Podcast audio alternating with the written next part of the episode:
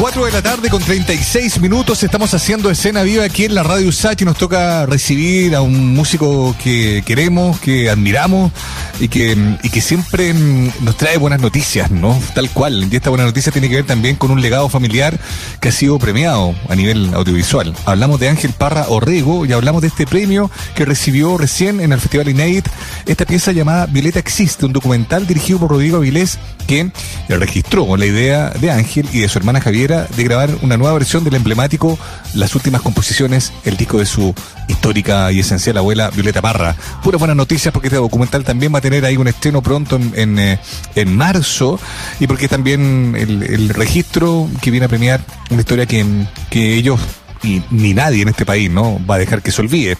Ángel, ¿cómo estás? Bienvenido. Eh, bien, muy muy contento de saludarlos, Mauricio. Efectivamente, disfrutando la buena noticia, como tú, de, de los últimos días. De los últimos días. Sí, la semana pasada fue increíble porque nosotros el martes recibimos este premio, nos sentimos súper honrados. Eh, la competencia del INED es alucinante, el festival en sí es alucinante, es una iniciativa que, que tiene algún apoyo, digamos, de marca y todo, pero es como se hace la cultura en Chile, que es a pulso, sí, entonces también es súper destacable, Qué muchas buenas trabajos en Inédit también, entonces una semana muy especial en Oye, que han pasado muchas cosas lindas vamos, y esto es algo maravilloso. Dígame. Vamos por parte, ¿no? Evidentemente el documental es lo que más nos convoca, yo estoy de acuerdo contigo, sí, es una es un encuentro que, que, ya está instalado, son varias las sí, versiones, se vuelve un esencial para entender ahí el mundo de la música en la pantalla, ¿no? Y, y ojalá que Exacto. según corre el tiempo vuelva más la presencialidad y esas históricas primeras ediciones del Inédit, yo me acuerdo que eran que eran emblemáticas. Sí. Hablemos de la semana, una semana eh, intensa también, tú de tu lugar como músico, como artista, observaste también la realidad, la votación, cómo lo viviste también a nivel personal y cómo proyecta esa emoción de cara a la expectativa que uno tiene de que, por ejemplo, el mundo de la cultura, el mundo de la música esté mejor protegido, mejor cuidado, mejor proyectado. Claro, lo que pasa es que si tú analizas los últimos 3, 4 años, desde el 2017 en que se filma este documental también ocurren muchas cosas, de, partiendo por, por la muerte de mi padre, por la osadía que yo tuve al grabar este material, por la creo que fue una buena idea juntarse con músicos tan valientes y que, que, se atrevieran a interpretar a la Violeta. El año 2016, en realidad, fin del 2016 partió todo eso y, y después, bueno, viene la muerte de mi papá, todo esto está inserto dentro del documental de una manera muy bien contada por Rodrigo Avilés y se empieza a armar un guion dramático natural, yo diría, eh, mucha cargado de emoción y en que la gente empieza como a reencontrarse con con un cariño por la familia Parra, que al final eso es lo que queda en el corazón de la gente cuando ve el documental, que hay una cuestión familiar, hay una intimidad que se muestra dentro del documental que es bastante fuerte. Para nosotros eh, hubieron muchos montajes fue variando, qué sé yo, el equipo de trabajo eh, discutió eh, fue complicado, pero al final este esta historia que costó tanto armarla también porque tampoco con ningún financiamiento de nada, más que eh, la cámara de Rodrigo Vilés, en muchos momentos él mismo con la cámara al hombro, entrevistando a Gastón Sublet, eh, pucha, con, a pulso, digamos. Entonces, mm. como nunca, nunca, nunca contamos con un eh, eh, financiamiento de ningún tipo para hacer este documental. Entonces, eh, y esta historia eh, de una gira, después que fallece mi papá, mm. después partimos las cenizas de mi papá. Eh, eh, todo ese, ese, ese, es un relato que está muy bien eh, mostrado en el documental y permite también que la gente como que que se pueda despedir de mi papá, que eso es lo que yo sentí cuando escuché un aplauso de cinco minutos en el teatro, muy increíble. La gente siente como que pudo estar cerca de mi papá en el momento en el que se, en el que se fue, pero yo yendo además a la contingencia, te digo que después sí. viene el 2019 pegado ahí sí. con el estallido social Qué y empieza a, claro, empiezan a pasar mm. como es otro documental más que se que se une y, y bueno, no, obviamente que el estallido no está dentro del documental, pero sí estallaron nuestros corazones al ver los horrores que empezaron a, a, a sucederse uno tras otro, la, la, las personas que sufrieron la represión, mm. un gobierno que hizo caso omiso de, de, la realidad de lo que estaba pasando y bueno, y todo lo que siguió para adelante después la pandemia que también calzó para la gente del, del gobierno de una manera eh, que, que, lo ayudó en cierta manera para que la gente se quedara en sus casas. Entonces, yo siento que han sido unos 3, 4 años muy especial en que la gente ha vuelto a organizarse, a salir, a el tema de la territorialidad, de mm. trabajar con la gente cercana, los vecinos.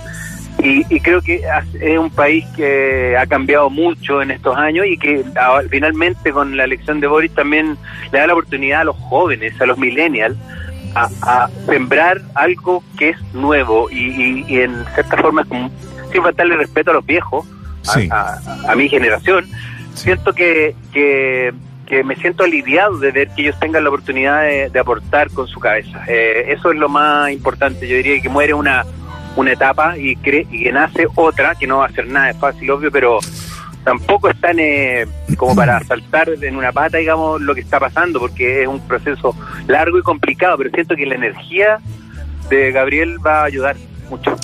Oye, qué bonita la... Estoy, estoy muy atento a lo que dice, porque estoy, estoy viendo como un proceso que es medio personal, medio homenaje a tu padre, de, darle la despedida que él merecía, un tributo también, evidentemente, a tu abuela, pero con un paisaje de fondo, de un país que también eh, cambió, de un país que también se empezó a manifestar. Esas canciones empezaron a tener un, sentido muy potente también.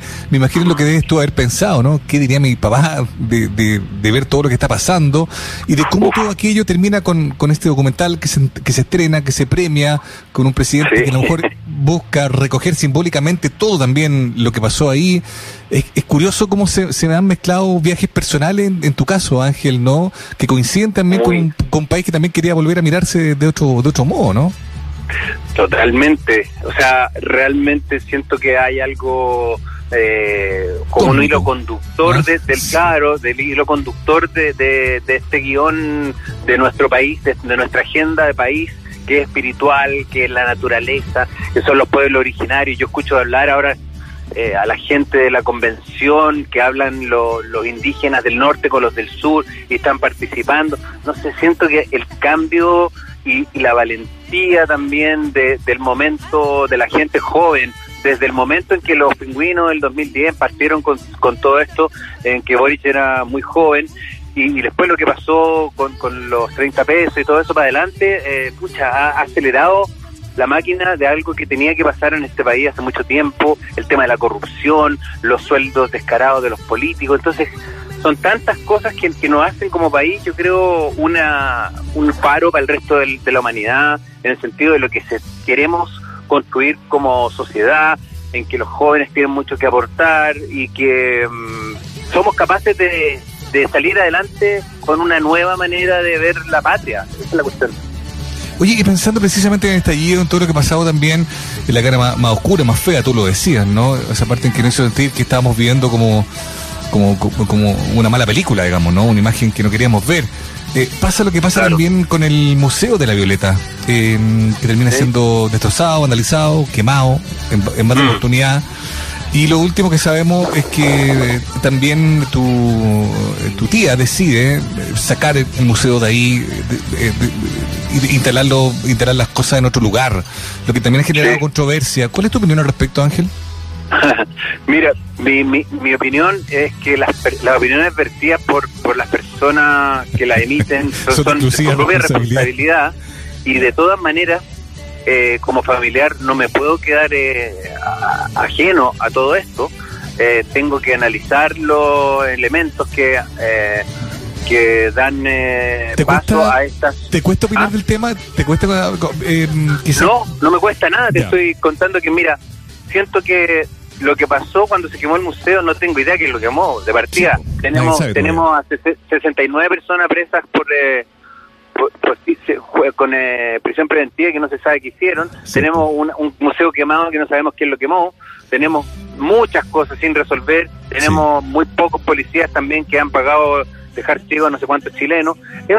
hay una cantidad de cosas que se va a tomar mucho tiempo en resolver y seguramente los derechos humanos a nivel internacional también van a dar sorpresa en los próximos años respecto a mm. las responsabilidades de las autoridades. Pero yendo al tema del museo, yo siento que, que las cosas requieren de un proceso largo de análisis, de que no basta con tomar decisiones abruptas, que hay que pensarlas bien, que hay institucionalidades que no se pueden pasar a llevar, por lo tanto, cualquier cosa que alguien quiera hacer de una manera abrupta no va a funcionar, porque eh, justamente lo que estamos tratando con esto del nuevo gobierno también es que se construye, pero se construye en base al diálogo, a la comunicación. Entonces yo creo que así, eh, hacer las cosas en forma improvisada y a la rápida no va a resultar para nadie ni la Violeta Parra, ni la Gabriela Mistral, ni nada. Entonces hay lindos proyectos que también tienen que ver con la Universidad de Chile, eh, respecto de la Violeta, está el, lugar donde estaba el museo era maravilloso.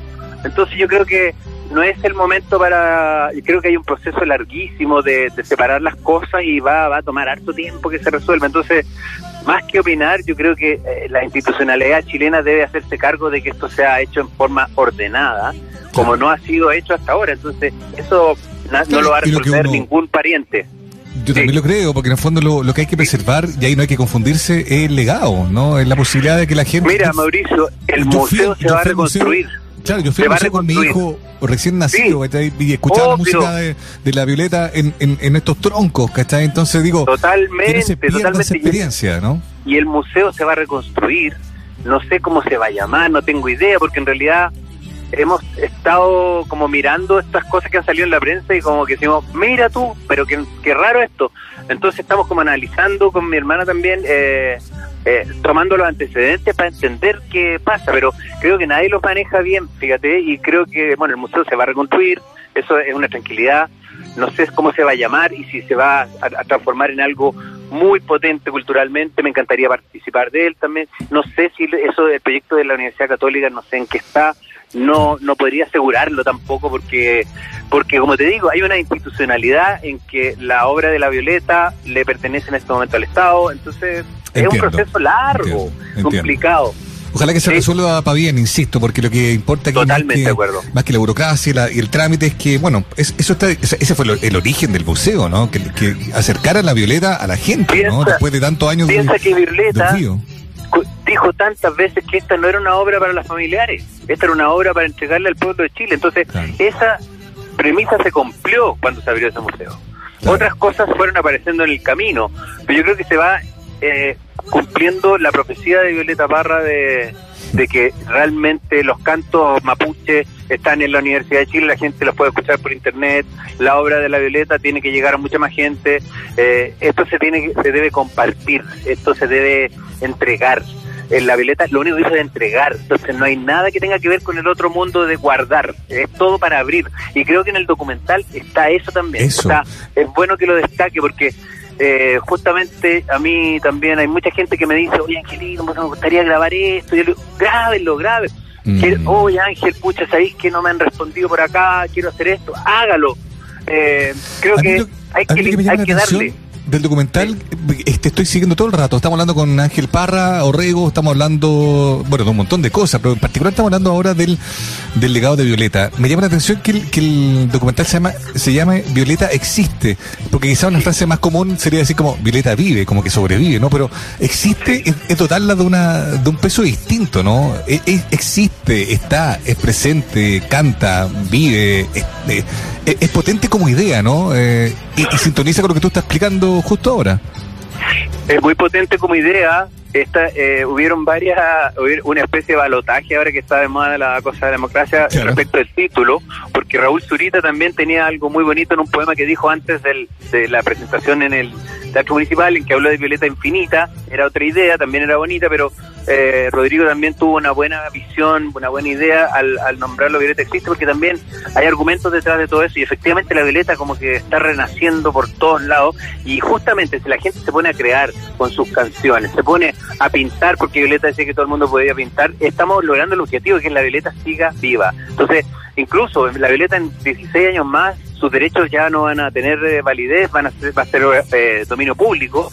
Por lo tanto, la Violeta va a seguir creciendo en una manera eh, que, nadie puede calcular en este momento. Y, lo que estamos buscando yo y mi hermana, como hermano, al, hacer este documental, es justamente explicarle a la gente que esto nos permitió a nosotros aprender una barbaridad de cómo se vive a través de las canciones, la familiaridad, el sentido del humor, y cómo también el pasado de tus padres, de tus abuelos, te puede generar una especie de educación a lo largo del tiempo y que la violeta es de todos los chilenos y ahí hay mucho conocimiento. Entonces, son hartas cosas al mismo tiempo, Mauricio, que están dentro del documental. Y como le digo a la gente que va a estar muy sorprendida porque van a poder emocionarse eh, disfrutando mm. el, viaje de la composición del disco, pero las explicaciones técnicas de cómo de los protagonistas de cómo se grabó el disco original y también las explicaciones de eh, mi papá, de, cómo veía el desafío en nosotros también.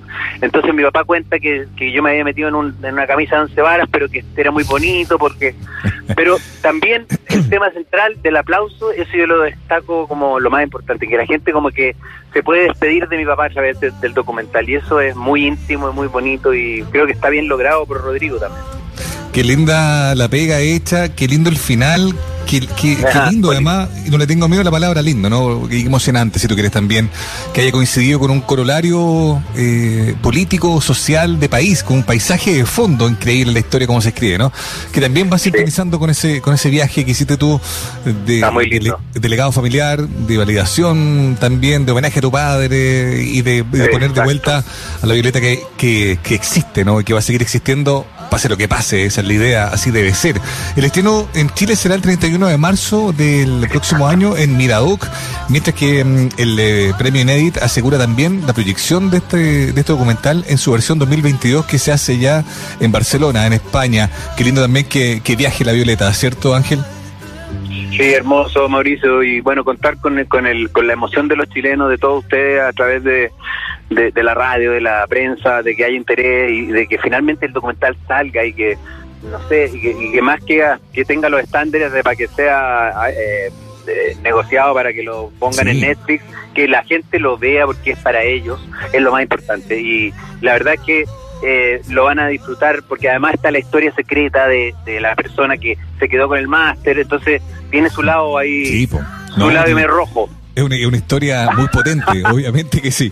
Ángel, eh, te mandamos un abrazo muy grande. Gracias por conversar con nosotros. Qué buena conversa, como siempre. Vamos a estar también eh, contactándonos contigo para saber en qué anda la música, lo tuyo, los solistas, los proyectos. Siempre, interesante conversar de eso contigo también, ¿no? Así que un abrazo Igualmente, Mauricio. Un placer hablar con ustedes. Los quiero mucho, amigos de Radio Sánchez. Cuídate, que esté muy bien. Grande Ángel.